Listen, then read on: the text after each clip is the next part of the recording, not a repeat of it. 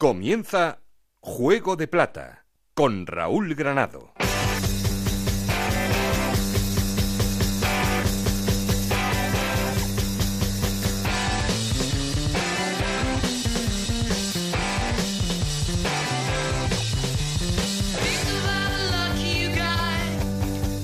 ¿Qué tal? Muy buenas, bienvenidos al capítulo 15 de Juego de Plata, el podcast de Onda Cero en el que os contamos todo lo que pasa en la Liga 1-2-3 y en Segunda División B.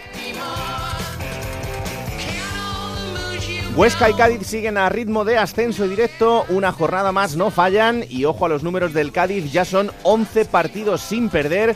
En racha está también el Oviedo de Anquela, que es tercero. El conjunto obetense sacó un empate de Vallecas y suma 7 partidos sin conocer la derrota. Cuarto es el Rayo que vive en el debate entre sus ataques increíbles y la falta de concentración en los balones aéreos que le están costando muchos goles al equipo de Mitchell.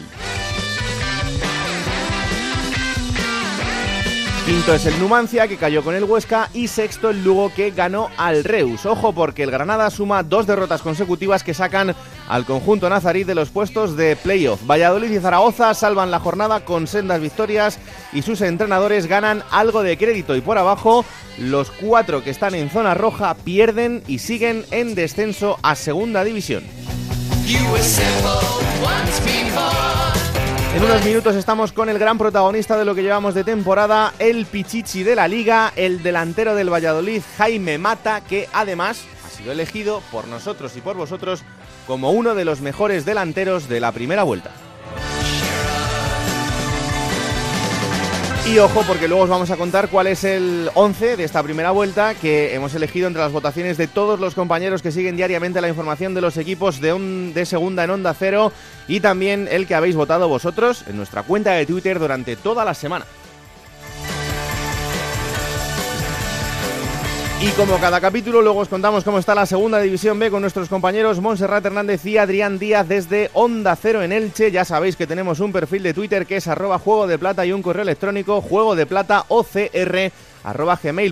Aquí conmigo está el auténtico cerebro de este programa, Alberto Fernández, con Ana Rodríguez en la producción, con Nacho García en la parte técnica. No estoy solo porque... Esto es Juego de Plata, el podcast de Onda Cero en el que te contamos todo lo que pasa en Segunda División.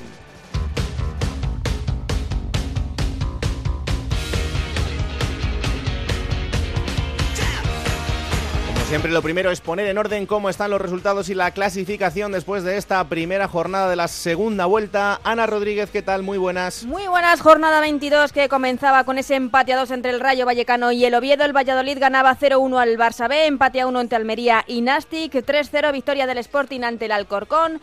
0-1 ganaba el Lugo en Reus, Zaragoza 1, Tenerife 0, victoria del Zaragoza en la Romaneda, victoria también del Huesca del líder del 1 ante el Numancia, victoria 2-0 del Cádiz ante el Córdoba, 2-1 ganaba la Cultura Leonesa al Lorca, 2-1 también mismo resultado el que conseguía el Albacete ante el Granada. Y se cerraba la jornada con la victoria de Sasuna ante el Sevilla Atlético 0-1. Con estos resultados, el Huesca sigue líder una jornada más con 43 puntos, segundo el Cádiz con 42, ambos en puestos de ascenso directo, Oviedo con 37 puntos y Rayo Numancia y Lugo con 36 jugarían los playoffs por el ascenso. Séptimo es Osasuna con 35 puntos y un partido menos que tiene que jugar ante el Nastic. Octavo el Granada con 34, noveno Sporting de Gijón con 33 puntos, décimo Valladolid con 32, un décimo Tenerife con 29 puntos, décimo segundo el Albacete con 28, décimo tercero Zaragoza con 27 puntos, Almería es décimo cuarto con 26, los mismos que tiene la Cultural Leonesa, el Alcorcón y el Reus, décimo octavo es el Nastic de Tarragona con 25 puntos y un partido menos, y en puestos de descenso Barcelona B con 21 puntos, Lorca, Córdoba y Sevilla Atlético con 16. Bueno, así está la liga en segunda. El Zaragoza esta semana más o menos tranquilo después La de esa victoria frente al Tenerife.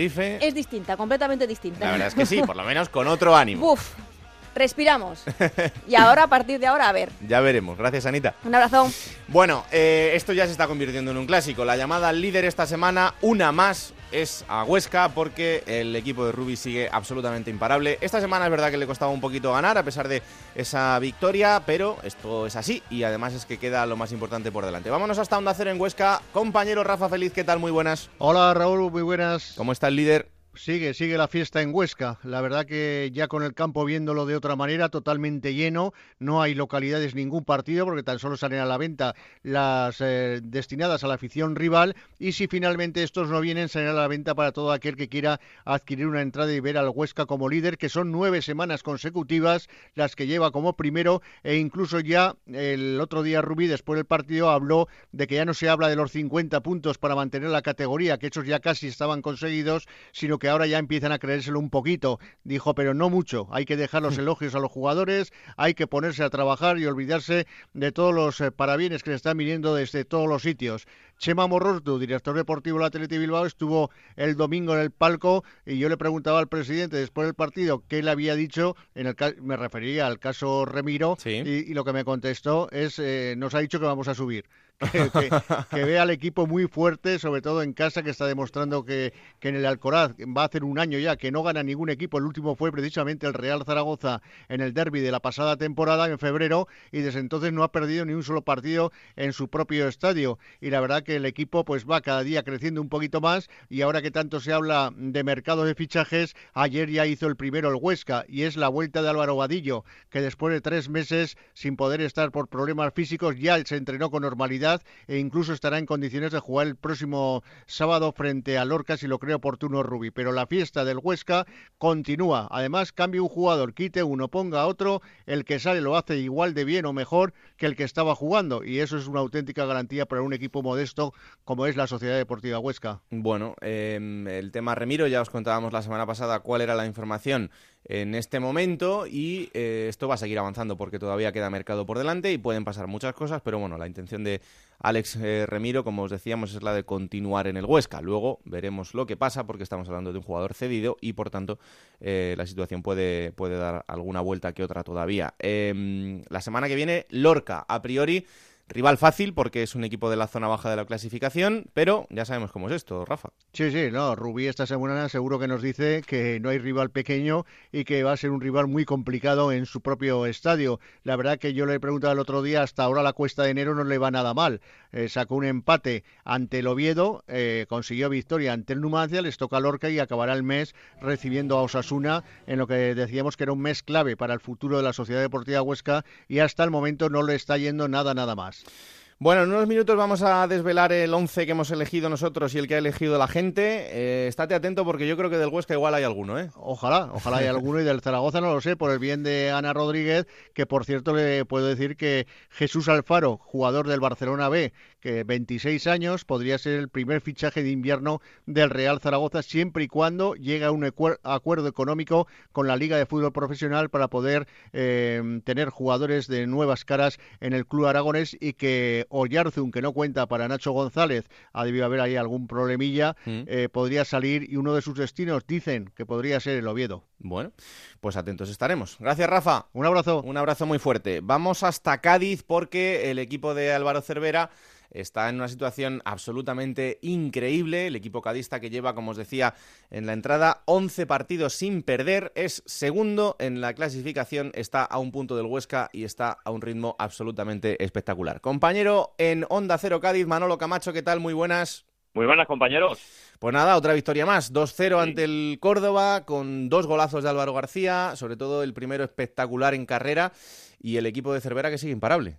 Sí, pero el propio Cervera, que se sigue, aunque os parezca increíble, y el propio Ultra decía la semana pasada que eso de la permanencia desde fuera se ve como una milonga, ¿eh? lo de hablar de permanencia de 50 puntos. Aquí se sigue con ese discurso y mira que estamos a, bueno, pues tres partidos, ¿no? De, conseguir esa, esa cifra mítica y señalada para conseguir la permanencia. Pero lo que sí es verdad que el otro día llegaba a decir Álvaro Cervera que tiene una, una, un don especial para decir lo que la mayoría de gente vemos en un partido. Estamos acostumbrados a lo mejor en el fútbol, en el mundo del fútbol, que hay entrenadores que te cuentan otro partido y dicen, yo he visto otro partido. Hmm. Sin embargo, Álvaro no, Álvaro pues dice cosas y dice, bueno, pues eh, está diciendo lo que yo he visto. Y ha llegado a decir, primero que, que nos están llegando más de lo que nos llegaban a puerta eh, hace unos unas semanas, ¿no? Que están llegando bastante más. De hecho, el Córdoba tuvo ocasiones y Cifuente en plan Salvador evitó eh, algún gol del, del equipo blan, blanquiverde. Y por otro lado, ha llegado a decir que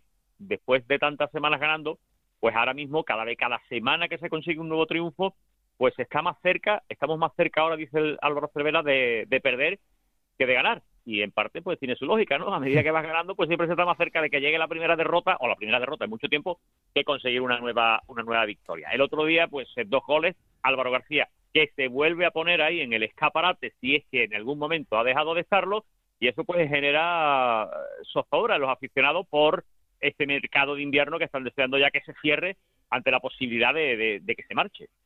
Pero eh, eh, hay varios equipos italianos que están detrás de él, pero incluso mm. sería para este mercado de invierno, o sea, no sería ni, ni para junio. No, no se descarta nada. Aquí eh, este fin de semana había al parecer ojeadores del Nápoles. También se ha llegado a comentar que el Niza de la Liga Francesa también podía estar interesado en el futbolista sevillano del Cádiz. Se le renovó este pasado verano, se le aumentó la ficha y por lo tanto también la cláusula, 8 millones de euros es lo que tendría que pagar, es a lo que se remite el club. El club en principio no quiere negociar a la baja con ningún eh, club, el que quiera, pues eh, que pague la cláusula, que son 8 millones de euros. Hay aquí aficionados que consideran que pagar 8 millones de euros por un futbolista de segunda, hmm. aunque esté demostrando que no lo es, pero sigue siendo de segunda en la actualidad, pues quizás ningún equipo lo haga, pero quién sabe, en esto del mundo del fútbol, eh, en este mercado invernal, un futbolista que despunta, que lo está haciendo de esta manera que lo hace, con una velocidad increíble y que además tiene gol, porque estos dos últimos se le unen al golazo que marcaba en el Pizjuán este pasada, esta pasada semana en Copa del Rey, pues hace que quizás 8 millones para lo que se mueve en el fútbol, pues quizás puede ser un precio un precio bastante asequible. Lo que sí es verdad es que el golpe que sufriría el Cádiz en caso de que Álvaro saliese es importante, ¿eh? porque las dos bandas del equipo amarillo, hmm. pues es buena parte del, éxito del equipo de Álvaro Cervera. ¿eh? Sí, están siendo muy importantes los dos, tanto Álvaro García como Salvi Sánchez, eh, ambos candidatos a ese 11 de la primera vuelta. Luego vamos a ver si están o no y si han conseguido su puesto en el 11 titular. Y bueno, antes de despedirte, Manolo, es que más allá de las 11 victorias, el equipo es el menos goleado de la categoría. En estos 11 partidos le han metido dos goles. Es que así es muy complicado que el equipo baje de esa posición. Claro, es que aquí cimenta el, el, de todo el juego en una defensa bien armada. Insisto, fue crítico esta semana porque dijo que nos están llegando a la portería de Cifuentes más que en otras ocasiones, pero aún así se mantuvo la puerta cero. Aquí hay varias líneas defensivas, empezando por el delantero, y de ahí hacia atrás los jugadores tienen que seguir defendiendo para cuando se recupere la pelota salir rápido a la contra por las bandas y en última instancia pues está la, la, última línea defensiva, en este caso un solo hombre, que cuando llegan, como es el caso de este pasado fin de semana, también hace de manera excepcional su, su trabajo y evita con manos milagrosas goles del equipo rival. Está claro que cimenta todo su, su éxito en esa seguridad defensiva, le está saliendo muy bien, aumenta la distancia con el tercer clasificado a cinco puntitos, que parece una tontería, pero te, te, da incluso el crédito de una derrota y no salir de ahí, y, sigue pues de cerquita la rueda de, del Huesca ahí eh, esperando pues, el posible tropiezo, que tampoco, tampoco llega del equipo cense. Próxima estación este domingo 12 de la mañana en Santo Domingo frente al Alcorcón. Es el partido que tendrá el equipo de Álvaro Cervera para este fin de semana. Gracias Manuel, un abrazo fuerte. Un abrazo. Hola Alberto Fernández, ¿qué tal? Muy buenas. ¿Qué tal Raúl? Muy buenas. Bueno, primera jornada de la segunda vuelta y hay un protagonista que lo está haciendo durante toda la temporada y que un fin de semana más lo ha vuelto a ser, que es Jaime Mata. Sí, esta vez eh, además con un gol, porque ya no es raro decir que este fin de semana ha marcado Mata, no, esta vez con un gol decisivo porque le ha dado los tres puntos al Real Valladolid, que lo necesitaba y mucho. Fuera de casa son 19 goles y bueno, unas cifras que ya nos cansamos de decir que son impresionantes para un jugador en segunda división. Pues vamos a saludarle al hombre que está marcando el paso de los goles en este arranque de temporada, en esta primera vuelta. Eh, lo que a principio de temporada podía parecer flor de un día se ha convertido en que es absolutamente importantísimo y primordial para el Valladolid y que es el delantero de moda, el delantero que mejor está en la categoría, 19 goles delantero del Valladolid. Jaime Mata, ¿qué tal? Muy buenas. Hola, buenas, ¿qué tal? Encantado de recibirte aquí en, Juego de Plata. Eh, bueno, no sé, 19 goles en 22 partidos, Pichichi de segunda. No sé si te esperabas todo esto a principio de temporada. Nada, al final yo creo que un momento soñado ¿no? de, poder llevar este número de goles en estas jornadas. y nada, pues eso, trabajando por porque el equipo consigamos seguir creciendo en la clasificación y, meternos arriba. Mm. La semana pasada, eh, aquí en este programa, tenemos un compañero, David Marín, que siempre busca la curiosidad de la jornada y nos contaba que desde que la Liga tiene 22 equipos, desde la temporada 97-98, eh, resulta que tienes el récord goleador en la primera vuelta.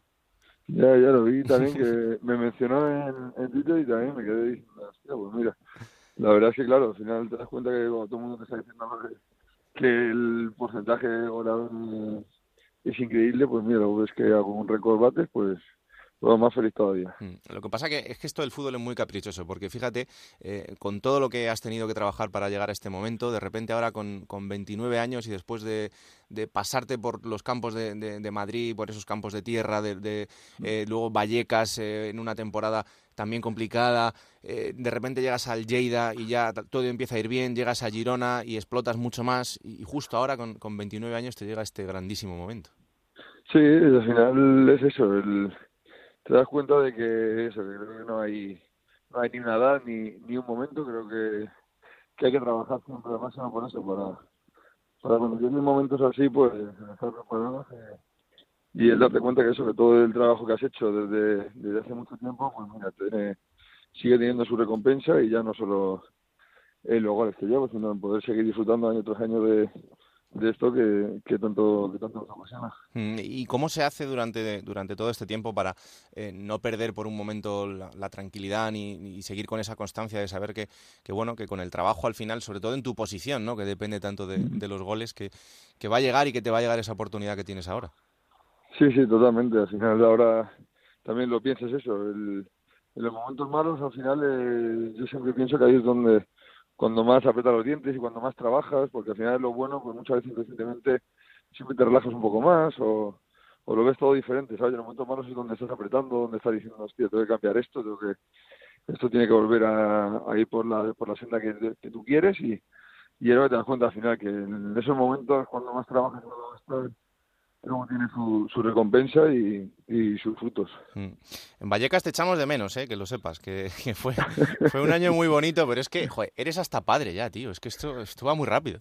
Sí, sí, totalmente, esto va, esto, muchos compañeros igual, de que van pasando los años, ya vas cambiando de equipos también igual, y, y, y, lo mismo, igual que tú ves a los demás y dices, madre mía, ya padre, ahora hinchando a meter goles en segunda, y dice, madre mía, cómo va cambiando la cosa, pero sí, la verdad es que es eso, es, la vida y es el aprovechar los momentos que lo que te digo, creo que es una consecuencia de, del trabajo. Mm. Bueno, habéis arrancado la, segunda vuelta con esa victoria frente al, al, Barça B. A priori a la gente le podría parecer un partido sencillo, pero no lo fue para nada, porque el Barça B, mm. más allá de la, de la zona de la clasificación en la que está, yo sí creo que, tiene momentos de, muy buen juego y sobre todo tiene jugadores eh, que tienen una entidad y una categoría superior a la, a la que marca el puesto de la clasificación. Pero eh, empezar con esta victoria no sé si es un poco eh, para tener una semana tranquila, ¿no? Porque el equipo está ahí en esa situación de montaña rusa que a la gente le tiene un poco despistada. Sí, creo que era, era ese primer cambio que buscábamos, el, empezar la vuelta, el empezar con una liga nueva, el hacer borrón, saber lo que teníamos que, que cambiar y mejorar, que, que era sobre todo el, el, número de goles que encajábamos. Mm. Y, y nada, creo que es el primer objetivo que, teníamos marcado y, y así hemos conseguido. Pues cerrar la oportunidad, portería cero y, y al final aprovechamos las ocasiones y, y eso, al final pues eso creo que es un impulso de, moral y de, y de ánimos para, empezar ahora esta segunda vuelta como queremos. Claro, es que, eh, bueno, es verdad que sois el equipo más goleador de la categoría, lleváis 41 goles, pero sois el segundo más goleado. Esto no sé si pasa mucho, pero desde luego es algo que nos está extrañando desde el principio y no sé si a vosotros también os trae un poco de cabeza. Bueno, al final eh, también viene el fruto todo consecuencia de, de la manera de jugar. Al final, si haces tantos goles arriba también es porque porque intentan mucho llevar iniciativa, porque intentan mucho atacar y eso al final pues muchas veces te hace que, que atrás pues el equipo esté más abierto, esté más roto y eso también pues pues en contra perjudica y es lo que lo que queremos intentar mejorar, ¿sabes? El, hmm. que el equipo cierre más atrás y, y es verdad que, que, crearemos menos y ya no seguramente no consigamos resultados tan abultados en, en el marcador a favor, pero pero bueno, creo que es la manera también de, de conseguir ganar más puntos. Hmm. Oye, tenéis un entrenador especial, eso está claro. Es un entrenador de esos eh, los que sabes que, merece la pena pagar la entrada por ver a uno de sus equipos porque va a jugar bien al fútbol. Pero no sé si em, dentro de, esa manera de jugar eh, a vosotros os está costando un poco más adaptar al, sistema que él, que él quiere. Eh, no, creo que el equipo, el equipo desde el primer momento va a hacer que, en el campo lo que se entrena y lo que y lo que se nos exige. De verdad que que no quedamos, o sea, el, número de goles en contra, verdad que, que nadie quiere esos números, nosotros los primeros, pero, mm. pero bueno, lo que ahora estamos intentando cambiar, es verdad que, que sí que se juega muy bonito porque será mucha iniciativa, porque es, es mucho fútbol de ataque, pero pero bueno, sabemos que con lo que nos ha dado la experiencia ahora de esta primera vuelta y, y de lo que es la segunda, que es verdad que, hay que ir con más control en los partidos y que, hay que intentar cerrarlo de, otra manera. Hmm. Hombre, evidentemente esto es larguísimo y ahora queda lo, más importante y, lo más complicado de, la categoría. Pero no sé, en la ciudad, ¿qué sensaciones eh, tenéis con la gente? ¿Qué feeling? Porque al final, claro, el, el Valladolid es un equipo histórico, todo el mundo lo quiere ver arriba, pero hay que tener un poco también los pies en el suelo. Sí, totalmente. Creo que creo que eso es, es la base de, de, cualquier equipo histórico que, que en, en, segunda división o que permanece en segundo durante un tiempo, que es el tener los pies en el suelo y saber en el momento en el que estás. Que el pasado es, no se puede vivir de él, hay que estar en el presente y, sabiendo en la, en la, actualidad. Entonces ahora, sabiendo que somos un equipo de segunda más, que el objetivo está claro que todos cual queremos que sea, pero con los pies en el suelo y sabiendo lo que hay que hacer para, para conseguirlo. Hmm. Oye, esto de José Arnaiz a ti no te sorprenderá, ¿no? El nivel de este año, porque ya eh, lo tuviste como compañero la temporada pasada y, esto ya se veía venir. Sí, totalmente. De, de estos jugadores que, que marcan la diferencia y que sabes que, que, está en el momento ideal, en el sitio ideal y para, para que le pase lo que, lo que le está pasando, para ver el salto que ha dado a uno de, los, de los grandes equipos y, y donde y donde seguirá creciendo como jugador porque la verdad es que tiene unas condiciones pues únicas. Hmm. No sé si te está sorprendiendo el, nivel general de, la categoría esta temporada. Tú ya estás acostumbrado a esta categoría, pero hmm. eh, yo creo que es quizá la segunda división más igualada y de más nivel de los últimos años. Sí, creo que el nivel de, igualdad es que, nos pasa a todos, a los que la competimos cada año como a los que la seguís. Hmm. que, cada año te sorprende la igualdad que hay. Creo que cada vez es mayor, da igual de dónde vengas, de dónde hayas venido, de tu nombre. los partidos hay que trabajarlos muchísimo, hay que competir mucho porque el último gana primero con total facilidad, incluso si siempre hay clasificación muchas veces no sabes cuál, cuál es el equipo que está abajo, cuál es el de arriba. En la segunda creo que, hay muchísima igualdad. Mm. Bueno, no sé si lo sabes, pero en este programa eh, esta semana estamos eligiendo el, el 11 de la primera vuelta y había dos vías de elegirlo. Una con los corresponsales de Onda Cero que cubren todos los equipos de segunda y la otra a través de nuestros oyentes en Twitter. Eh, has ganado en los dos. Estás en, la delantera junto a Cucho Hernández, que no es un mal compañero de delantera. ¿eh? Joder, madre mía. y también el, mira, uno de los jugadores también que, que más está destacando este año y que nos tiene a todos también asombrados un jugador tan joven y, y lo que le está dando al Huesca creo que, tiene mucho mérito. Mm, encima este es un poco más jovencito que tú, o sea que tiene más futuro todavía. Joder, sí, sí, un poquito, un, poquito muchito, no, es que es increíble, ¿no? Con 18 años el, desparpajo de este tío ha llegado aquí y se ha metido a todo el mundo en el bolsillo. Sí, sí, totalmente, totalmente. Y a base, eso, cada partido que ves de Huesca es a base de competir, de luchar, de pelear, de, de lo que es la segunda. Y, y un jugador tan joven, luego acompañado de, de la calidad que tiene, pues mira, es pues otro, todos estos jugadores que, que si sigue así, pues pues veremos veremos crecer. Mm, seguro que sí. Oye, ¿cómo es esto de paso de buey y diente de lobo?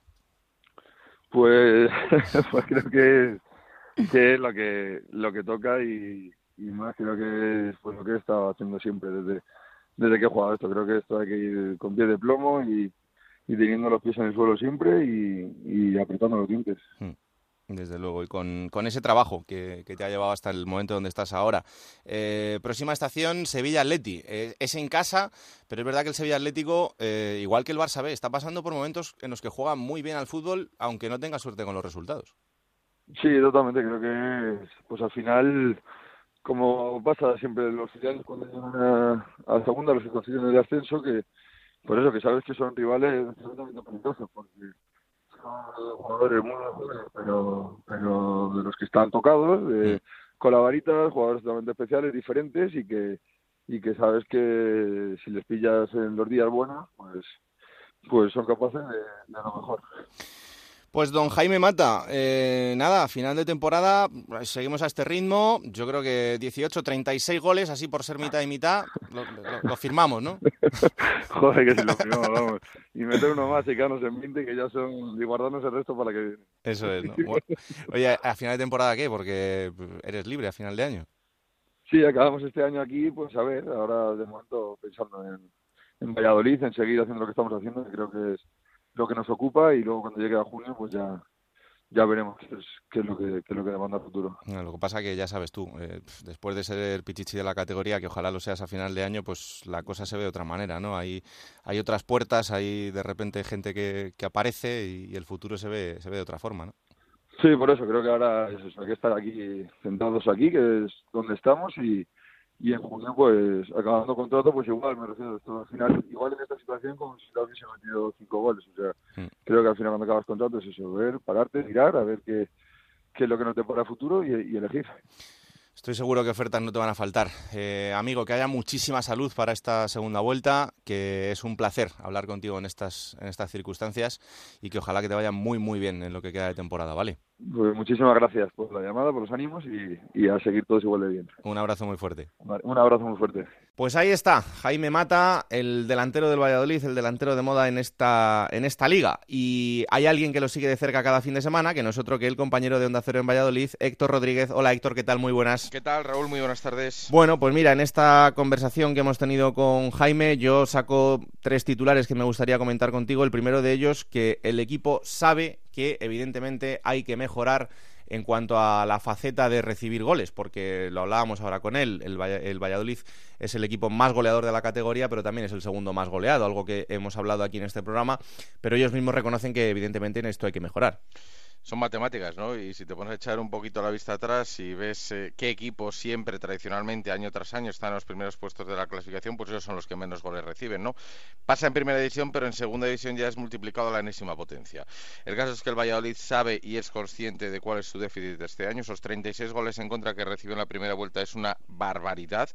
Y de hecho, Luis César San Pedro ya se planteó desde este primer partido de la segunda vuelta en su visita al Minestadio del Fútbol Club Barcelona B cambiar en principio su forma de jugar. De hecho, reconoció públicamente en sala de prensa que había fallado en su planteamiento inicial de temporada, que lógicamente lo que él pensaba que debía ser el Real Valladolid este año no estaba funcionando como él esperaba y como deseaba y que por lo tanto pues había que cambiar de argumentos. Lo ha hecho, de momento consiguió eh, mantener su portería a cero, algo casi inaudito durante toda esta temporada para el Real Valladolid. Volvió a contar con ese seguro de vida, como decías, que es Jaime Mata, te mete uno y eso es oro en segunda división prácticamente por partido, 19 goles en los partidos que llevamos hasta ahora, 22, eso es una auténtica salvajada. Y por otro lado, y ahí viene la contrapartida, al equipo se le dio menos fresco, tuvo menos oportunidades en otros partidos, fue menos divertido también de cara al espectador y en ese sentido pues nos tenemos que acostumbrar a ver otro Valladolid, ¿no? Posiblemente ya en esta segunda vuelta no veamos partidos de 4 a 3, 4 a 2, 3 a 3, que eran los partidos que estábamos viendo el Valladolid durante todo este año.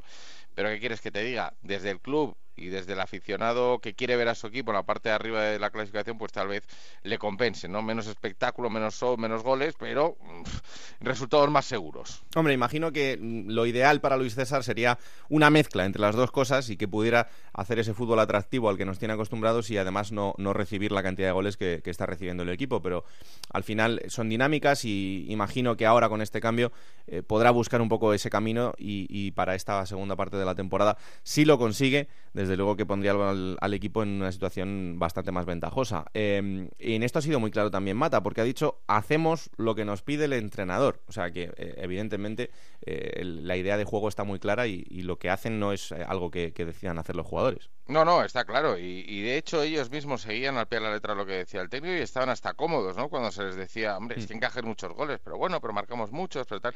Intentaban justificarse, ¿no? Reconociendo también pues que, que era una cifra de goles en contra principalmente muy elevada. El problema es que yo creo que en segunda división raro es el equipo, eh, por no decir la excepción casi confirmada la regla, que es capaz de cumplir las dos, los dos requisitos, ¿no? Mira, hoy recordamos mucho y se habla mucho del año de Mendilibar, de cuando se batieron todos los récords, de cuando se ascendió en el mes de abril ya se había conseguido matemáticamente el ascenso a primera, ¿no? Y demás. Pero luego nadie se acuerda que en aquel equipo, el de José Luis Mendilibar, que tenía un pedazo de plantillón, eh, la gran mayoría de los partidos se ganaban por 1-0, 2-1, 0-0 y valía un punto y que te sabía gloria. Es decir, nadie se acuerda que aquel equipo no estaba hecho precisamente para dar mucho espectáculo. Competía a las mil maravillas, era complicadísimo hacerle un gol. Alberto ese año fue Zamora de la categoría y poquito más. Y con ese poquito más es lo que te da tener Víctor y Llorente, que era lo que tenía en la punta del ataque el Real Valladolid, que era dinamite, y con eso se ganaban los partidos, ¿no? Pero visto los años después, pues vuelvo a repetir, es muy raro encontrar un equipo que sea capaz de conjugar, dar mucho espectáculo, meter muchos goles, estar eh, cada partido anotando cuatro, tres, cuatro goles, pero al mismo tiempo mantener su portería cero, porque estamos en segunda, no hay que olvidarlo. Evidentemente. Y la última es eh, otra de las historias que hemos eh, contado aquí día a día, que es el futuro de Jaime Mata. lo ha dejado muy claro. Sé que terminó contrato, sé que a final de temporada llegarán cosas y entonces será momento de, analizar. Es lo que yo estaba comentando, os, estaba contando las últimas semanas. ¿no? Por un lado, efectivamente es un caramelo muy goloso para cualquier equipo que pueda estar metido en líos ahora mismo, que necesite un delantero, un futbolista que ha sido capaz de meter 19 galos, goles perdón, en lo que llevamos de temporada. Es un dato más que relevante como para al menos interesarse con él. Pero desde el punto de vista del jugador, también hay que recordar que termina contrato. Claro y que lógicamente él mismo sabe que ahora mismo está muy cómodo, que está en racha, que está teniendo, ojo, unas cifras goleadoras que no había conseguido en toda su carrera deportiva y es bastante amplia, y que a partir de ahí, si termina contrato, agente libre, el equipo que le compre no tiene que pagar un traspaso, lógicamente va a, conseguir un contrato mucho más beneficioso desde el punto de vista económico para sus propios intereses.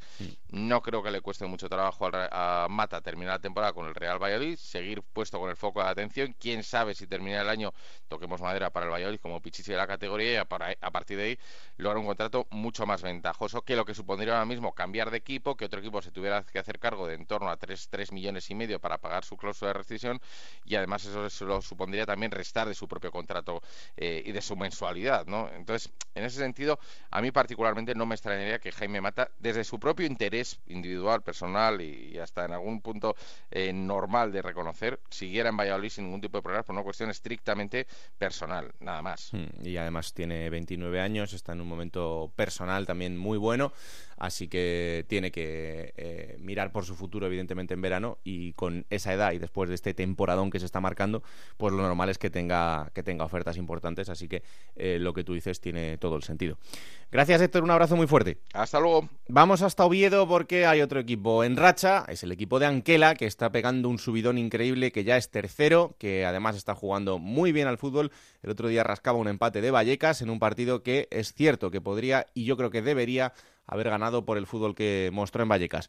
Onda Cero Oviedo, Chisco García, ¿qué tal? Muy buenas. Hola, ¿qué tal? Muy buenas. Bueno, un empate, eh, pero ya son ocho partidos sin perder. Pues sí, la verdad es que la racha es francamente buena y quizás el gran cambio que la temporada pasada casi que se celebraba cada punto que se sumaba lejos del Carlos Sartiere y ahora en estas dos últimas salidas, porque acabó la primera vuelta jugando en el Alcoraz contra el Huesca y abrió la segunda en Vallecas frente al Rayo, eh, fueron dos empates, pero la sensación que flota en el ambiente es que el equipo mereció más, que necesitaba o que hubiese hecho, hizo méritos para traerse más puntos a su casillero. Y bueno, al menos eso les refuerza en el aspecto anímico y la verdad es que las cosas marchan muy bien, lo que pasa es que da mucha envidia cuando escuchas los números de Mata en el Valladolid y cuando piensas que todo esto que está haciendo el Oviedo lo hace con un central como máximo goleador, porque Carlos Hernández lleva cinco goles, que son los mismos que llevan Toche y Solverhome. es, verdad que en, ese, en esa faceta, eh, por lo menos en esta racha, no, no están siendo todos lo decisivos que podrían ser, pero luego tienes hombres importantes como Aroñíguez, por ejemplo.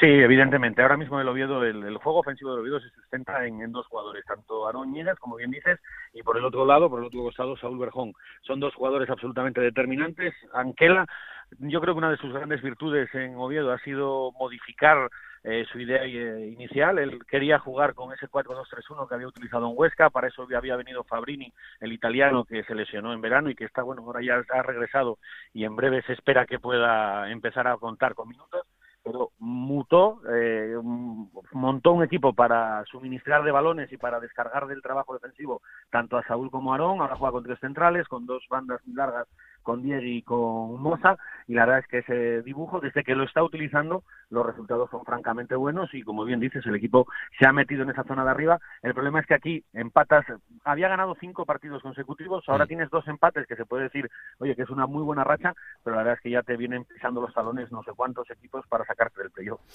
Pues sí, y este fin de semana el rival será la Almería, que tampoco pondrá las cosas fáciles porque es otro de esos equipos que de repente, eh, y con la llegada de Lucas Alcaraz, también ha dado un poco, un poco de cambio y está mostrando otra cara en, esta categoría. Así que atentos estaremos al, al, partido el sábado a las 6 de la tarde entre Oviedo y Almería. Gracias, Chisco, un abrazo fuerte. Un abrazo para vosotros. Y la última conexión es en la movida de la semana. Lo contábamos en Radio Estadio durante todo el fin de semana. Eh, está en la Cultural Leonesa, está en León, con dos jugadores cedidos, Emi Buendía y Yelko Pino. Vámonos hasta allí con el compañero Carlos Adrián García. Hola Carlos, ¿qué tal? Muy buenas. Hola, ¿qué tal? Muy buenas. Bueno, pues se han sido protagonistas este fin de semana. Yo creo que mm, igual sin quererlo, porque se han metido en un, en un lío que tiene difícil solución, sobre todo con los aficionados, con dos jugadores que están cedidos en la cultural y que han tenido eh, un gesto muy feo en las redes sociales para el equipo. Sí, la verdad que complicado de, gestionar, eh, sobre todo por el futuro, ¿no? Yo creo que la afición ya no les va a perdonar esta, esta situación, como bien dicen los dos jugadores, y el concedido por el Lugo, eh, Emi Buendía cedido por el, por el Getafe, que subió en el vídeo lo subió exactamente mi buen día a Instagram, a las Instagram Stories exactamente, mm. subió el, el vídeo de unos 10 segundos, no es muy largo, pero en el que el Copino, bueno, pues lanza interferencia contra la cultural. Eh, hubo un comunicado de la cultural cuando se supo todo, toda la situación, porque imagínate cómo estuvo Twitter, eh, Facebook, las redes sociales durante toda la mañana del sábado, era un hervidero de aficionados pidiendo que se fueran esos dos jugadores de la cultural. el club envió un comunicado diciendo que bueno pues que eh, habían incumplido ciertas normas y que el régimen interno pues iba a hacer cargo de, la multa correspondiente. Eh, los dos jugadores también mandaron un comunicado prácticamente calcado diciendo que era una broma, que era en tono de broma y que se ha descontextualizado eh, la, la, situación. la duda luego era si iban a jugar o no el partido contra el Lorca. lógicamente Rubén de la Barrera bueno, pues dejó a los dos jugadores fuera de la convocatoria y el Copino quizá no llama la atención porque es verdad que está pasando desapercibido en esta primera vuelta, al menos no ha jugado prácticamente nada, pero muy buen día es uno de los jugadores destacados de los titulares y los que además está siendo clave en muchos encuentros. Eh, Rubén de la Barrera dijo que era decisión suya, que la había tomado junto con los capitanes, hablando de la situación, y dejó varios titulares en sala de prensa. Dijo que nadie está por encima del escudo de la institución y que tan culpable es quien lo dice como quien lo difunde. Por lo tanto, para él los dos jugadores son culpables de, este, de esta situación contra la, afición. También pancartas, habló la afición, hubo pancartas en el encuentro en el que decía exactamente fuera basura ya y sobre todo contra Yelko Pino. Hubo cánticos de Yelko vete ya, así que veremos lo que sucede en el futuro. Yelko Pino prácticamente está fuera de la cultural. Más difícil es la situación de mi buen día, que como decimos es un jugador importante mm. en el esquema de Rubén de la Barrera y veremos cómo se gestiona esa situación. Bueno, pues eh, atentos a lo que pase con estos dos casos después de una semana bastante desafortunada para estos dos jugadores. Gracias, Carlos. Un abrazo fuerte. Un abrazo. Alberto, ¿algún detalle de la jornada antes de que pasemos con ese 11 de la primera vuelta? Bueno, hablar del Lugo, porque tres semanas después ha vuelto a ganar, se había estancado un poquito en esos 33 puntos, ya tiene 36, ganó 0-1 en, Reus, un campo que no es nada fácil, y a pesar de esas lesiones, y lo dijo eh, Francisco, ¿no? Lo de Campadaval, lo de Polaco, le han hecho mucho daño, ya lo hizo hace unas semanas la lesión de Sergio Díaz, que ya sabemos que son para toda la temporada, a ver cómo se repone el Lugo, pero volvió a dar esa sensación de equipo que, que había perdido y que hace un mes, alrededor de hace un mes que no, que no veíamos. Bueno, eh, ya os lo anunciábamos la semana pasada, eh, teníamos unos candidatos para elegir el mejor once de la primera vuelta, después de que haya terminado esta primera fase de la temporada. Eh, había dos maneras de elegirlos. Primero, a través de los corresponsales que hacen la información diaria de los equipos en Onda Cero de todos los equipos de Segunda División, y otra, a través de nuestra cuenta de Twitter. Bueno, pues tenemos los resultados, nos hemos buscado, Alberto, a un censor que primero se metió en la votación porque dijo que quería votar y ahora encima va y se sienta en esta mesa porque quiere comentar los resultados. esto es una cosa alucinante. Em, señor del Radio Estadio, Alberto Collado, ¿qué tal? Muy buenas. ¿Qué tal? Muy buenas a todos. Es para mí un lujazo estar aquí, ¿eh? O sea que... No menos que para nosotros. O sea que por eso estoy, ¿eh? Porque quería estar aquí porque, porque os escucho todas las semanas y me gusta a mí esto del, podcast porque se pueden tratar pues cosas que, no dan tiempo a, diario y que son súper importantes y que hay un montón de ciudades que están pendientes de, de lo que pasa no solo a su equipo, sino al resto de equipos que compiten con ellos por subir, por no bajar. O sea que una labor muy necesaria. Este Os felicito, este compañeros. ¿eh? Sitio, gracias. Este sitio es ideal para ti, porque sigues la segunda vez, sigues la segunda y aquí está todo. Claro, correcto, correcto. Le, tiene, le tenéis que dar un poquito más de bola a Monserrate, que en segunda B están los nuevos equipos de segunda. Eso dice ¿eh? él también. Correcto. Y en está primera, el Fuenlabrada, el Mallorca. Tampoco... Correcto, correcto. primera también. bueno, vamos allá. Em, yo creo que desvelamos primero el once nuestro y luego el de Twitter. Vale. Bueno, eh, el 11 es el siguiente y primero os doy el 11 y luego os digo las, las puntuaciones de cada jugador. Alex Remiro en portería, el portero del Huesca, Acapo, también del Huesca en el lateral derecho, Carlos Hernández del Oviedo es uno de los centrales, el otro es Ignasi Miquel del Lugo, ya sabéis que Ignasi Miquel ahora está en el Málaga, pero prácticamente toda la primera vuelta la hizo como jugador del Lugo, Carlos Clerc, el jugador de Osasuna en el lateral izquierdo, en el centro del campo están Gonzalo Melero del Huesca, Carla Saleñá del Barça B, en las bandas, sí, en las bandas están los jugadores del Cádiz, Álvaro García por la izquierda, Salvi Sánchez por la derecha y arriba y en la delantera Jaime Mata del Valladolid y el Cucho Hernández del Huesca. En este equipo Collado no defiende nadie, pero yo creo que es un buen once. Hombre, yo creo que es que no les hace falta ni defender. ¿eh? No, hombre, a ver, cuando se eligen los mejores once, pues no estamos mirando para hacer un equipo que pudiera jugar, sino el mejor en cada posición. O sea que mm, es normal que, que no salga así, ¿no? Mm. Tiene talento a raudales. Eso sí. vamos, aquí otra cosa no, pero talento. Eh, por cierto, este equipo estaría entrenado por Rubi, que es el que ha ganado la votación de entrenadores, y el jugador revelación de esta primera vuelta, aunque Anita Rodríguez no sé si está muy de acuerdo, es el Cucho Hernández de, del Huesca.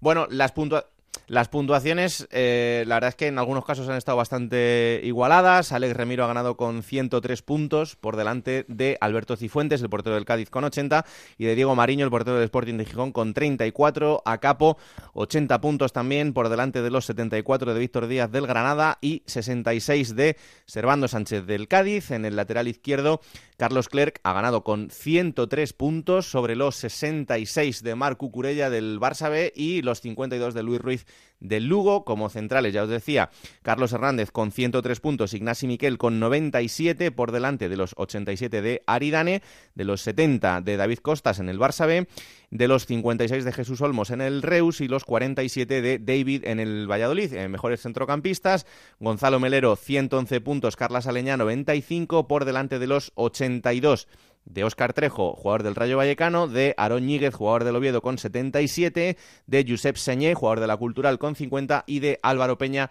jugador del Alcorcón, con 43 puntos. En banda derecha, Salvi Sánchez que ha tenido 97 puntos, 78 ha tenido Adrián Embarba, jugador del Rayo Vallecano, y 45 Alex Gallar del Huesca. En la banda izquierda, Álvaro García, 84 puntos, 76 ha tenido Darwin Machis, el futbolista del Granada, y 60 Saúl Berjón del Oviedo, y en la parte de los delanteros, que es, bueno, pues eh, lo más ajustado y donde más puntos yo creo que, que, se han sumado de esta encuesta. 115 puntos ha tenido Jaime Mata, 109 el Cucho Hernández, 73 Borja Iglesias del Zaragoza, 60 José Lu del Granada, 59 Samuel Elongo del Tenerife, 56 ha tenido Sergi Guardiola, el futbolista del Córdoba. Y mejor entrenador, Rubi, 86 puntos, 70 puntos ha tenido Álvaro Cervera, el técnico del Cádiz, y Francisco del Lugo, 64. Y como jugador revelación, por último, Cucho Hernández, 115 puntos, José Arnaiz del Barça B, 67 y Julián del Mas, el futbolista del Zaragoza, eh, tercero con 38 puntos. Bueno, eh, este es el 11, no sé si os falta alguien, os sobra alguien. Eh.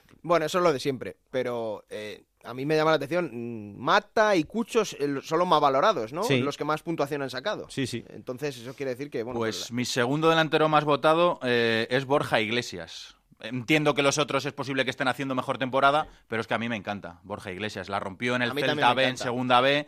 Eh, es, es, complicado, ¿eh? Ana lo sabe mejor que nosotros. Es complicado jugar ahora mismo, ser jugador del Zaragoza en la situación por la que están pasando y hay que tener. Eh, y es un jugador que se toma con mucha filosofía, eh, todas las críticas de la afición. Él incluso tiene un feedback en, Twitter que, pocos tienen. Y es verdad que a lo mejor le pudo hacer un poco de daño cómo empezó. Que empezó con muchos goles, muchos le pusimos rápidamente en el foco.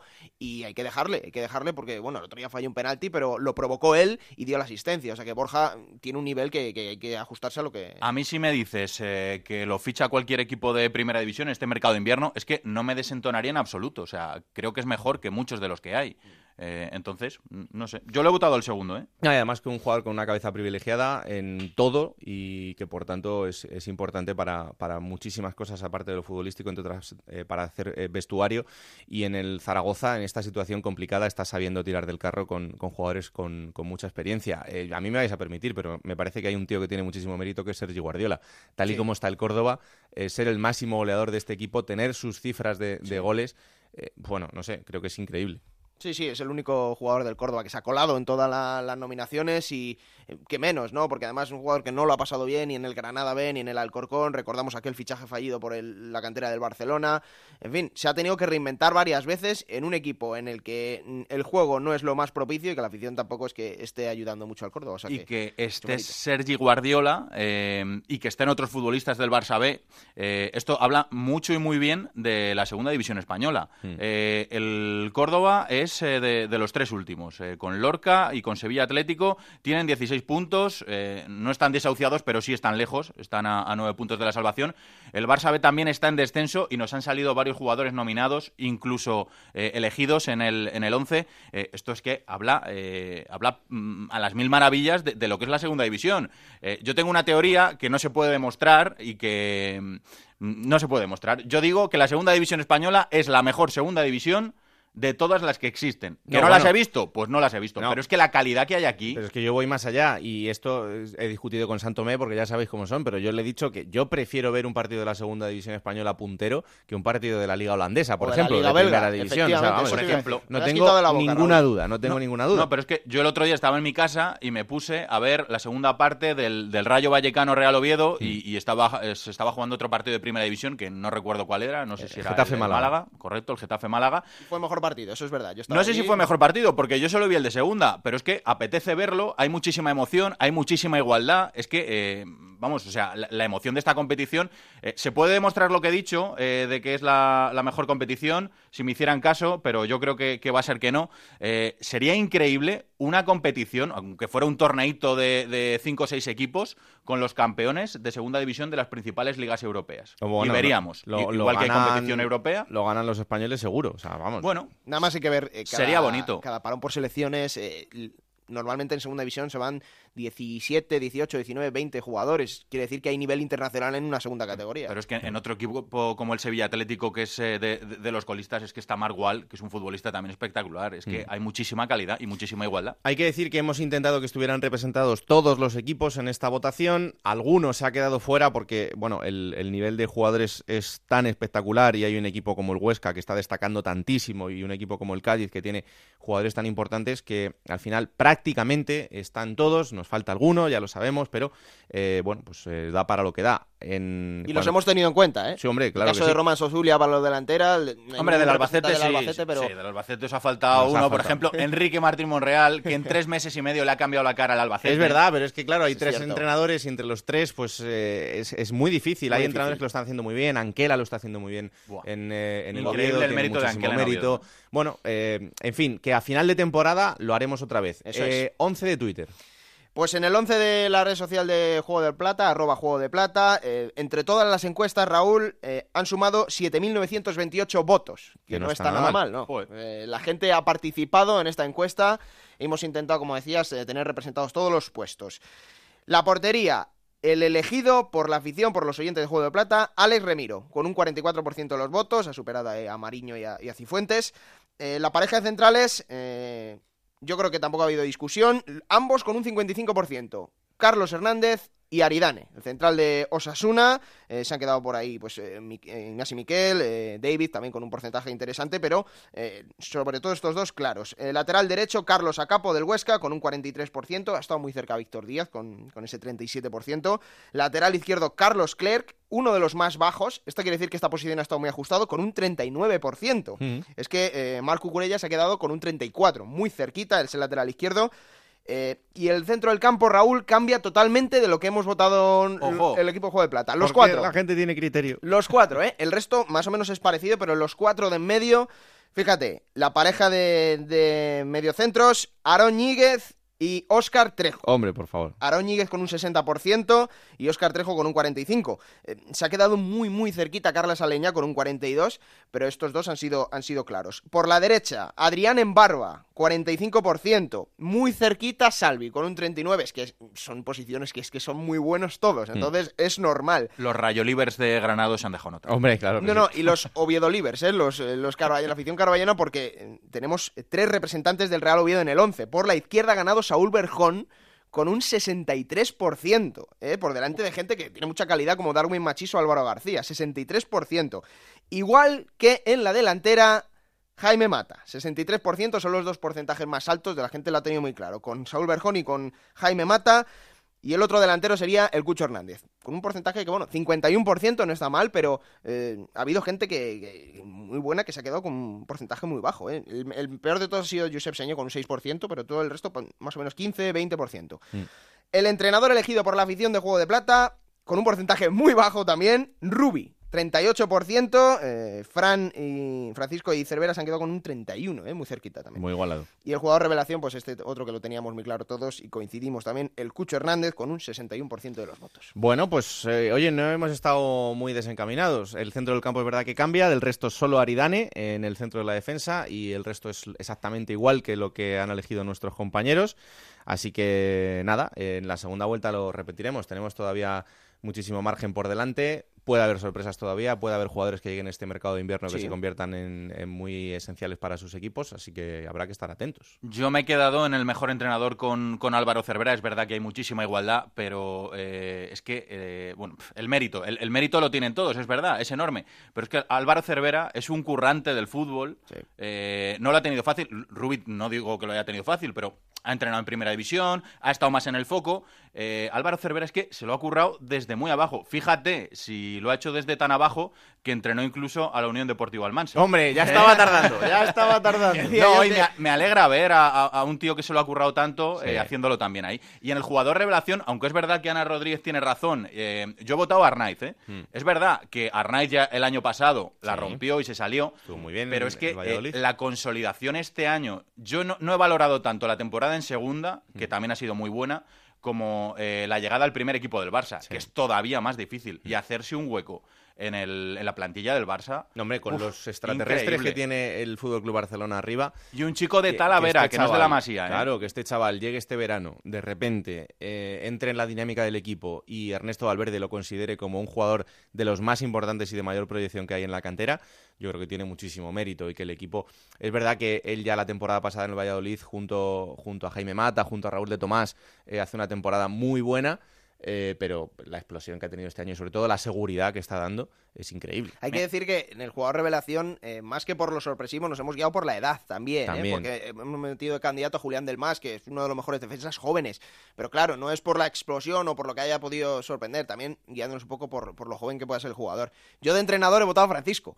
Es que tiene mucho mérito también. claro, Creo que Álvaro Cervera, dentro de lo que me maravilla, me veo todas sus ruedas de prensa enteras porque es que me encanta cómo habla, pero es que tiene una ventaja, tiene un equipazo el Cádiz, ¿eh? ya venía del año pasado quedarse muy cerquita de primera.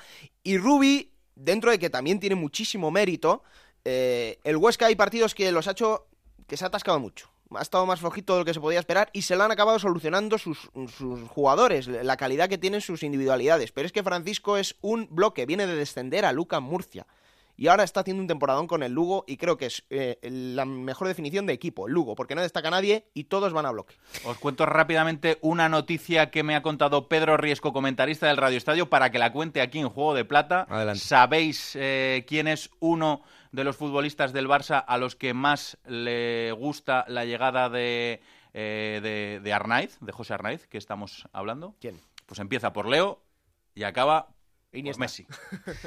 No es un mal paso, ¿eh? Así como para empezar en el primer equipo no está mal del todo. Buen padrino. Collado, cuando quiera ya sabes, ¿eh? Hombre, por favor, encantado de estar aquí, un placer y os sigo escuchando. Un abrazo fuerte. Un abrazo.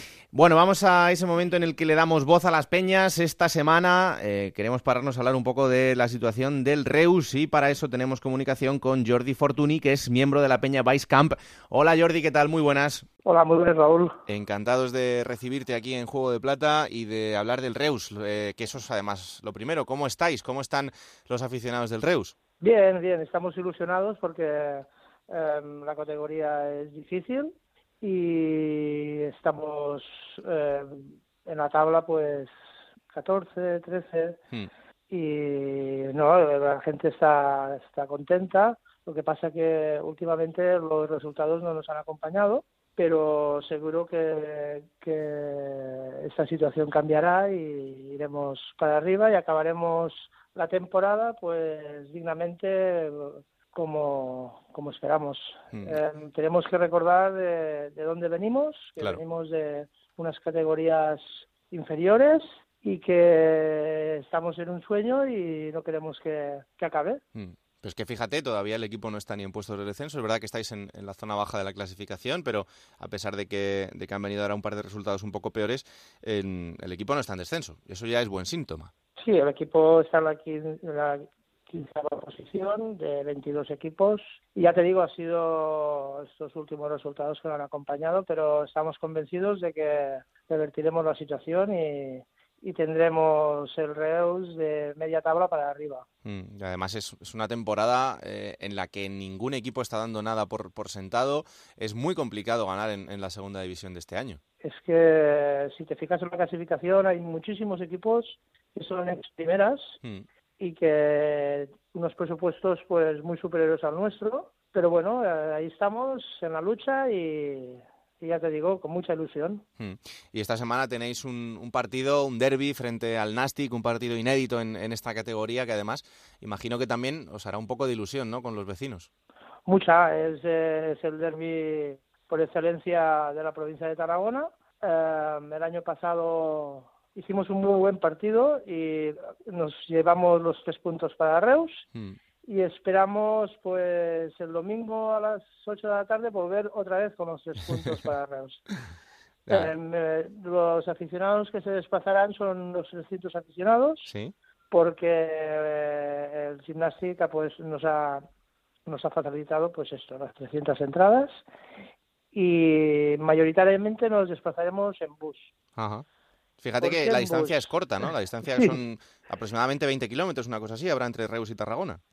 Sí, lo que pasa es que el año pasado tuvimos algunos incidentes, gente que salió del campo lesionada y ya vinimos en bus el año pasado y este año lo queremos repetir porque así hemos, vamos todos los socios juntos, entramos juntos, disfrutamos juntos y volvemos otra vez juntos. Mm, además es de lo que se trata, de vivir un partido de fútbol en el que sea una fiesta de vecinos, porque al final son dos localidades tan cercanas y, en la que, bueno, hemos visto también por la tradición, ¿no? Lo que, lo que se disfruta del, deporte y del fútbol en, esta zona de, Cataluña. No sé si tú lo decías ahora, tenéis esas 300 entradas. Eh, vosotros no tenéis Federación de Peñas, por tanto el, contacto con el club imagino que es un poco diferente, pero no sé si desde el club os han ofrecido eh, entradas a, a las peñas para repartirlas de alguna manera o no.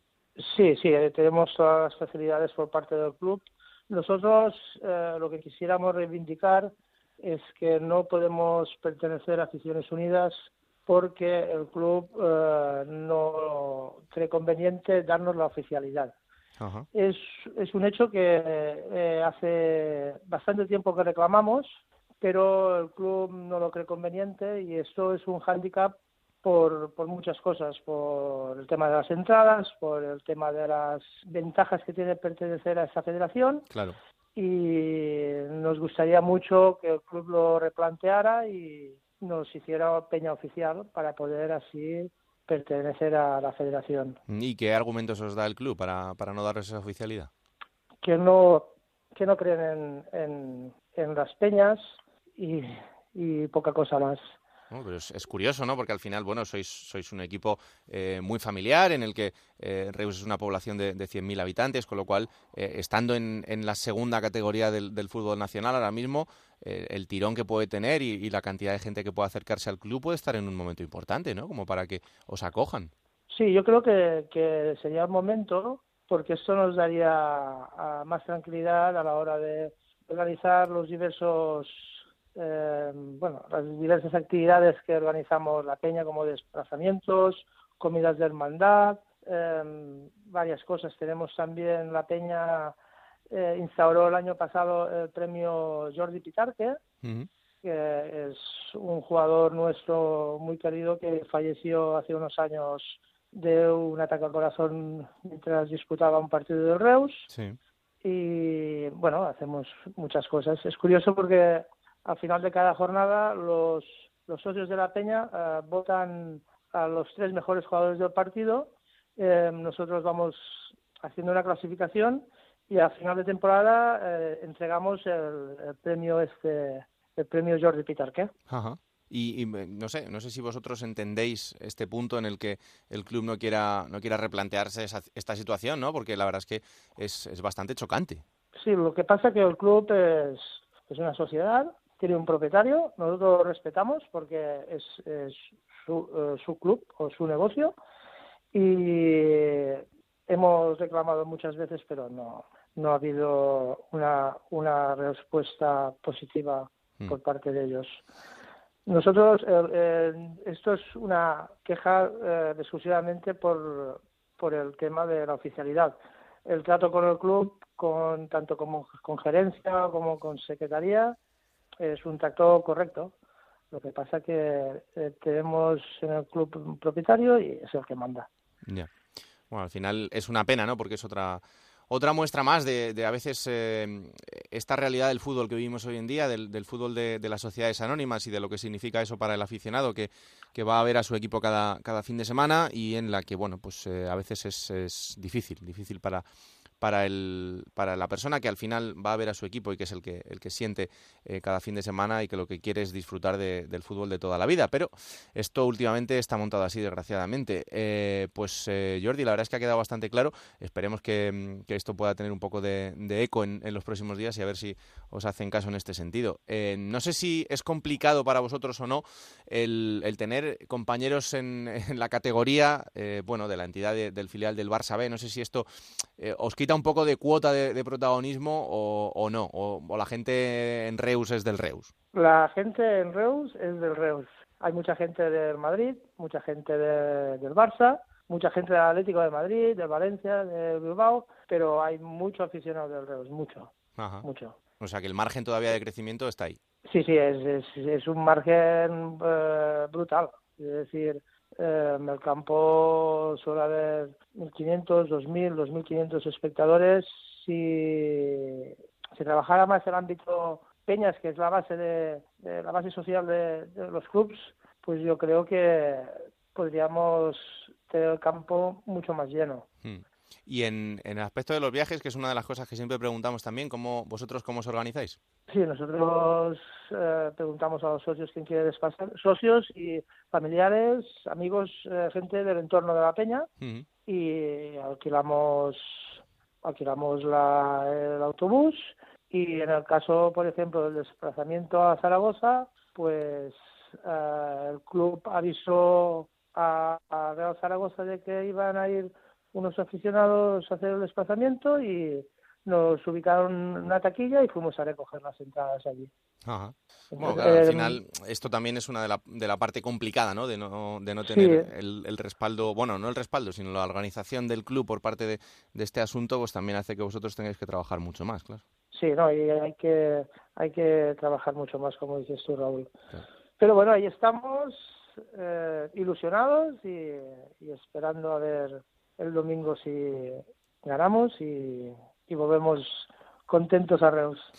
Pues Jordi Fortuny, eh, miembro de la Peña Vice Camp de Reus eh, y portavoz de, la afición del Reus aquí en, en, Juego de Plata, que disfrutéis de la fiesta, que sea una fiesta del fútbol, de dos vecinos y, y de dos, eh, dos, poblaciones tan cercanas en la que se, se vive el fútbol eh, como lo hacéis allí, y que solo hablemos de que os lo habéis pasado muy bien y del fútbol que veamos sobre el campo, y que tengáis eh, muchísima suerte en lo que queda de temporada y lo disfrutéis mucho, ¿vale? Perfecto, Raúl, pues muy agradecido por la entrevista y por dar darnos voz a los socios del Club de Fútbol Reus y ojalá el próximo día que hablemos pues pueda recordarte de que ese partido se ganó. pues que haya muchísima suerte y un placer haber contado con vosotros aquí en Juego de Plata. Un abrazo muy fuerte. Muchas gracias, Raúl. Un abrazo muy fuerte. Plata o plomo. Soy el fuego que arde tu piel. Soy el Ha empezado la segunda vuelta y efectivamente en la segunda vuelta también va a haber eh, los palitos de, de, Alberto, pero siempre relajados con esa parte en la que por otro lado da su plata. Así que. Pero adelante. son palitos, ¿eh? También hay que dejarlo ahí. Creo que la mayoría al menos merecidos, en mi opinión. El plomo de este fin de semana, no quiero hacer yo leña de un árbol caído como es Casto, el portero del Alcorcón, que ya iban con un 2-0, pero esas jugadas cómo sale, cómo al final eh, Michael Santos acaba haciendo el gol. la afición del Alcorcón está ya un poco quemada con él porque no es la primera vez que lo hace y errores suyos han costado varios goles en contra. Entonces yo creo que esto se lo tiene que vigilar. No me gusta señalar, pero el plomo va para él porque eh, no está haciendo muy buena temporada Castro en el Alcorcón, que digamos. No te gusta señalar. ¿Y Eh, la plata? La plata, pues mira, me lo había puesto muy fácil Álvaro García. Dos goles, un nivel impresionante, yo diría que de otra categoría, pero se lo voy a dar a Carlos Hernández, el central del Oviedo, porque lo ha dicho Chisco antes, máximo goleador, hizo un gol, provocó casi el otro porque dio ese balón al larguero y es un defensa que incide tanto atrás como adelante. Y yo creo que tiene un meritazo enorme también de Carlos Hernández, así que la plata para él.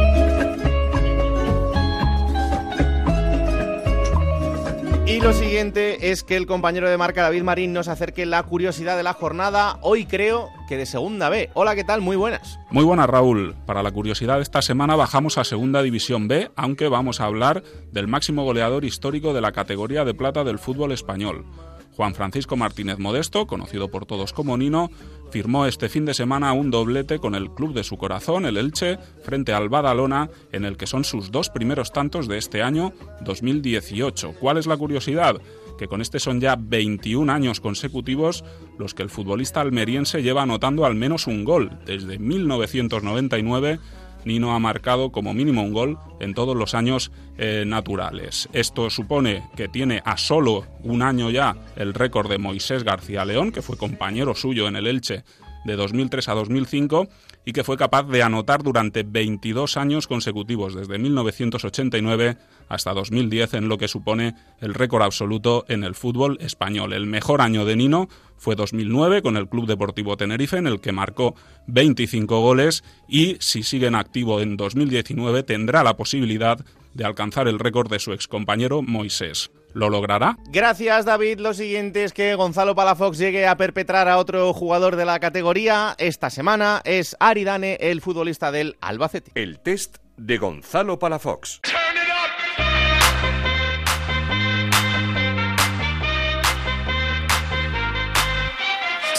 Recuerdo de niño. Irme con, mi- con mis padres de vacaciones, que nos íbamos muchos años a, a Fuerteventura, a una isla pues, de las Islas Canarias, diferente a la que, a la que yo pues, nací. Y la verdad que, que esos recuerdos son, son muy bonitos porque solíamos ir muchos veranos seguidos y, y son recuerdos que, que uno tiene pues, muy grabados. El relato y la descripción está siendo emotiva, emocionante, realista. Yo estoy, de verdad, eh, me está encantando. Una serie que sigas y la última película que has visto. A mí me gustó mucho Hijos de la Anarquía, Breaking Bad, Vikingos, son series que, que he seguido y, y me gusta. Y la última película vi la de eh, la española. Al, eh, el- el- ya no está el histórico eh, fisioterapeuta eh, de la selección española. Mira, ahora mismo se, se me ha ido el... Desconocido, eh. Perfectos desconocidos. Fue la última que vi en el cine y la verdad que, que me lo pasé muy bien porque, porque es muy, muy graciosa.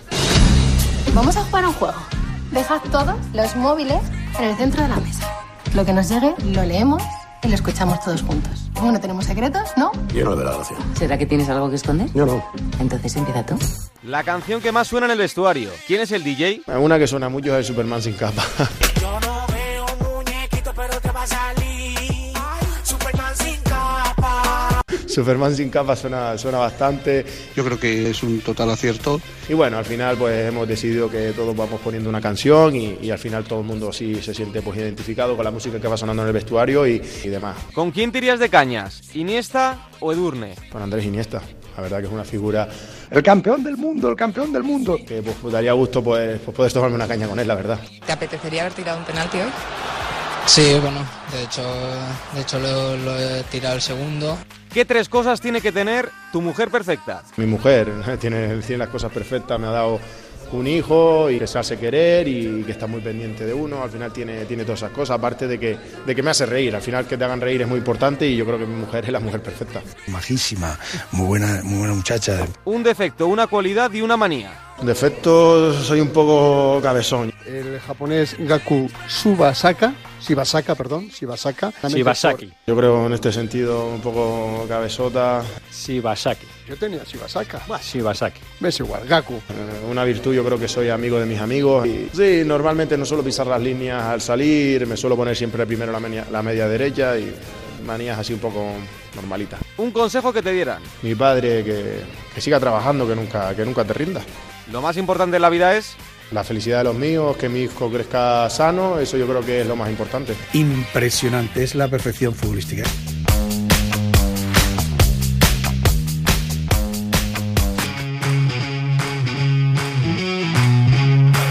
Ay, señor. Bueno, momento para la segunda B. Vamos hasta Onda Cero en Elche para hablar de la categoría de bronce del fútbol español y conocer cómo está la segunda B, como siempre, con nuestros compañeros Montserrat Hernández y Adrián Díaz. Hola, ¿qué tal? Muy buenas a los dos. Hola, Raúl, muy buenas. Hola, muy buenas, Raúl. Bueno, vamos con el repaso general de cómo están esos cuatro grupos de la segunda B, empezando como siempre con el grupo tercero, Monserrate. Bueno, pues aquí podrás comprobar ya en el grupo tercero de la segunda división B que estamos un poquito más contentos por tierras ilicitanas después de que el Elche lograra por fin una victoria a domicilio por un tanto a tres en el campo del, del Badalona, después de una semana complicada como consecuencia de la fuerte polémica que rodeó al capitán de la primera plantilla, Nino, a quien el Elche Club de Fútbol pues sondeó la posibilidad de, de sacar en este mercado de invierno del equipo por la puerta de atrás.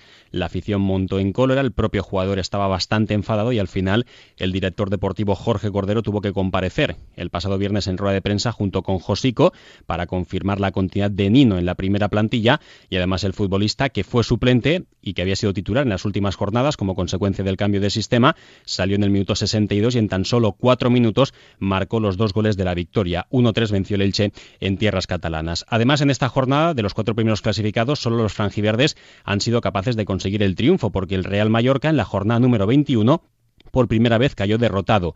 Lo hizo en el campo de la Peña Deportiva de Santa Eulalia y a pesar de haberse adelantado en el marcador en el minuto 5 por medio de Álvaro Bustos. Por su parte, Cornellá y Villarreal B no pasaban del empate en sus respectivas salidas al campo del Llagostera y del Atlético Saguntino. Y también en este grupo, en el tercero, destacar el triunfo del Ontiñén de Vicente Parras por 2 a 1 frente al Club Deportivo Ebro con tantos de Fran Machado y de Carrasco, mientras que otro histórico como es el Hércules de Alicante perdía en casa en el estadio José Rico Pérez, un resultado que también tiene bastante miga porque el gol de la victoria se anotaba en el minuto 93 por medio de Eldin Hajic, un canterano del conjunto herculano, el niño mimado de la afición alicantina y que después de seis meses lesionado y apartado de los terrenos de juego tras su último paso por el eterno rival, el Elche Club de Fútbol reapareció tras estar a prueba varias semanas en el Club Deportivo Alcoyano, convenció al técnico Galeana, salía en la segunda parte y en el minuto 93 marcaba el tanto de la victoria. Lo celebraba como loco, se sacaba la camiseta y provocaba las críticas de una afición que parece que ahora les cierra las puertas. Bueno, vamos al grupo primero, donde Fuenlabrada y Navalcarnero están a un ritmo imparable, y eso que el Navalcarnero es cuarto, pero han aprovechado bien esta semana también. Sí, porque han sido de los cuatro primeros los dos que han logrado la victoria y sobre todo fuerte está el Fuenlabrada que le endosó un set al Talavera de la Reina. 6-0 venció el Fuenlabrada que continúa como líder y abre distancia con respecto a sus más inmediatos perseguidores. El Rayo Majadahonda perdía por 2 a, 2 a 1 en su salida al campo del filial del Villarreal, mientras que el Deportivo Fabril no pasaba del empate ante el San Sebastián de los Reyes. El Navalcarnero, como decías, también se imponía por un tanto a dos al Club Deportivo Toledo. Vamos al grupo segundo, donde el filial del Sporting de Gijón está arriba, aunque también con igualdad. Sí, además es un grupo donde los filiales tienen especial protagonismo. Prueba de ello es que dos filiales protagonizaban el derby vasco de esta jornada. El filial del Athletic Club de Bilbao se enfrentaba al segundo equipo de la Real Sociedad. Vencía el conjunto bilbaíno por dos goles a cero con tantos de Guruceta y de Íñigo Vicente y con este marcador, igualando a puntos a la Real Sociedad B, pues el Athletic Club de Bilbao B les pasa en la tabla, pasa a ser cuarto en la clasificación. Duelo en la parte alta entre el Sporting de Gijón B y el Club Deportivo Mirandés vencía el conjunto rojiblanco por tres tantos a uno, mientras que el Racing de Santander hacía sus deberes y vencía por un gol a cero al Guernica. De este grupo, pues también resaltar la victoria del Burgos por dos tantos a uno ante el Club Deportivo Lealtad. Y no nos olvidamos de esa buena racha que venimos siguiendo en las últimas jornadas, la Peña Sport, que ya suma ocho jornadas consecutivas sin perder tras haber estado en los trece primeros partidos prácticamente eh, en, lo más en lo más hondo de la tabla de clasificación. En esta ocasión sumaba su cuarto empate, empate consecutivo ante el Arenas. Y vamos al grupo cuarto, donde parece que se empieza a disolver esa igualdad, sobre todo en el caso del Cartagena, que es el líder. Así es, venció por tres goles a cero al Club Deportivo elegido y con este marcador abre distancias porque el Extremadura perdió contra todo pronóstico en su terreno de juego por 0-2 ante el Lorca Deportiva, que por primera vez este curso encadenaba dos triunfos de manera seguida. El UCAM Murcia también caía derrotado ante un rival que está en la zona roja, como es Las Palmas Atlético, mientras que el Marbella sí hacía los deberes, goleaba cuatro tantos a uno al filial del Córdoba. Y en este grupo cuarto, ya para cerrar con este repaso de los resultados, duelo entre equipos veteranos históricos del fútbol español. En la nueva condomina, el Real Murcia y el Recreativo de Huelva no pasaban del empate sin goles en un encuentro que estuvo marcado por el aburrimiento.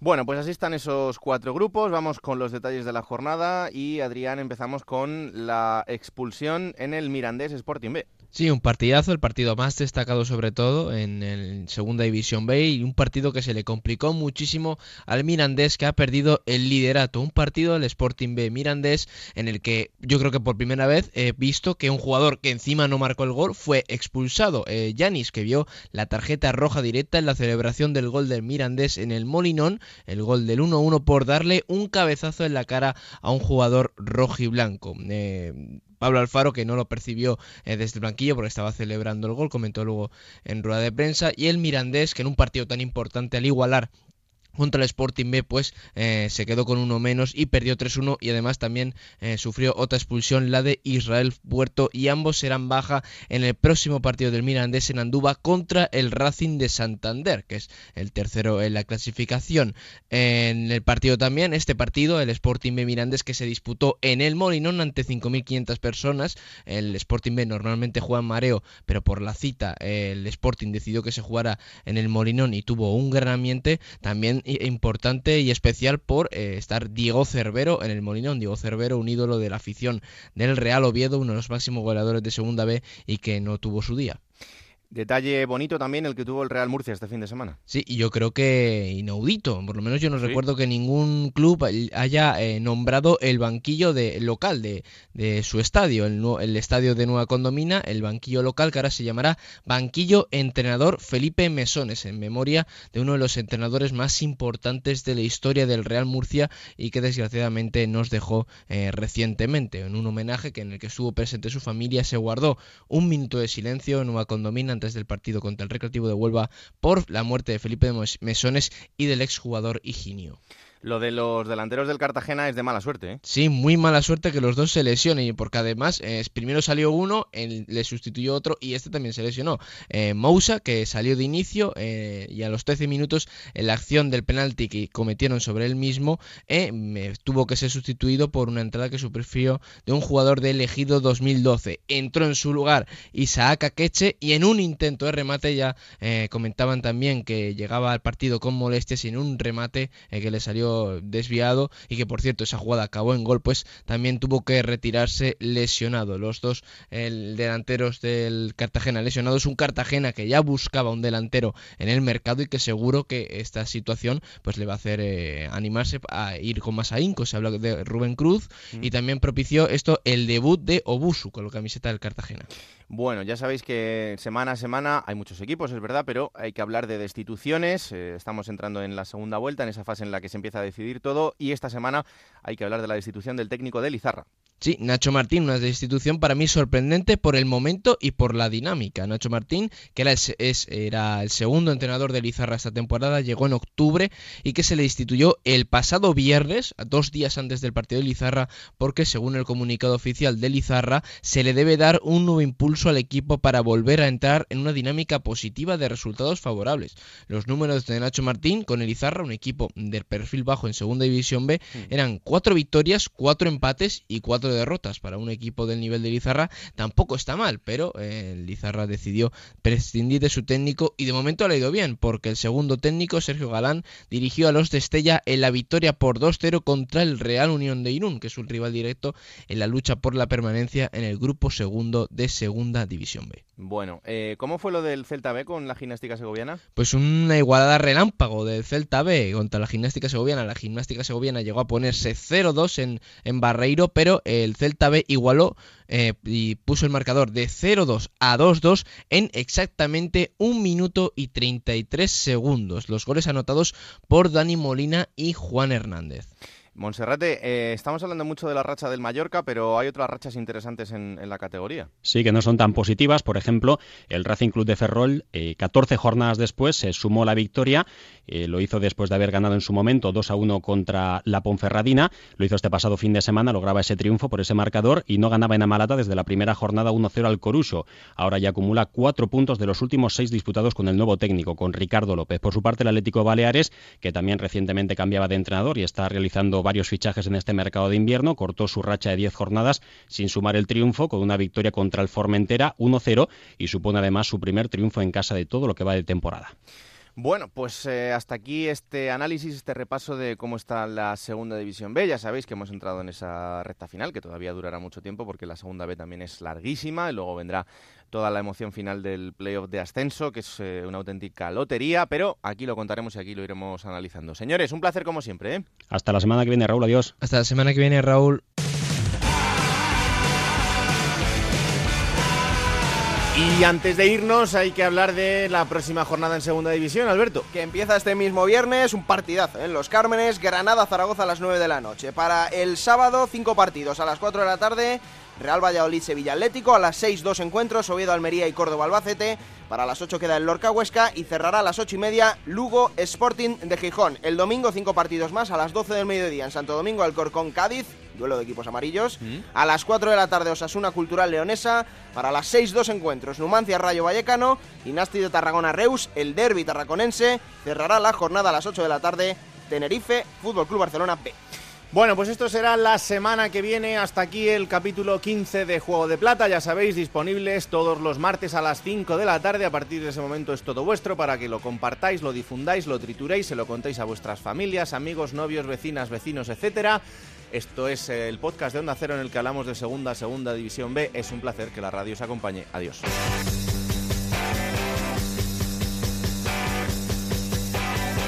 Raúl Granado, Alberto Fernández. Ana Rodríguez. Juego de Plata.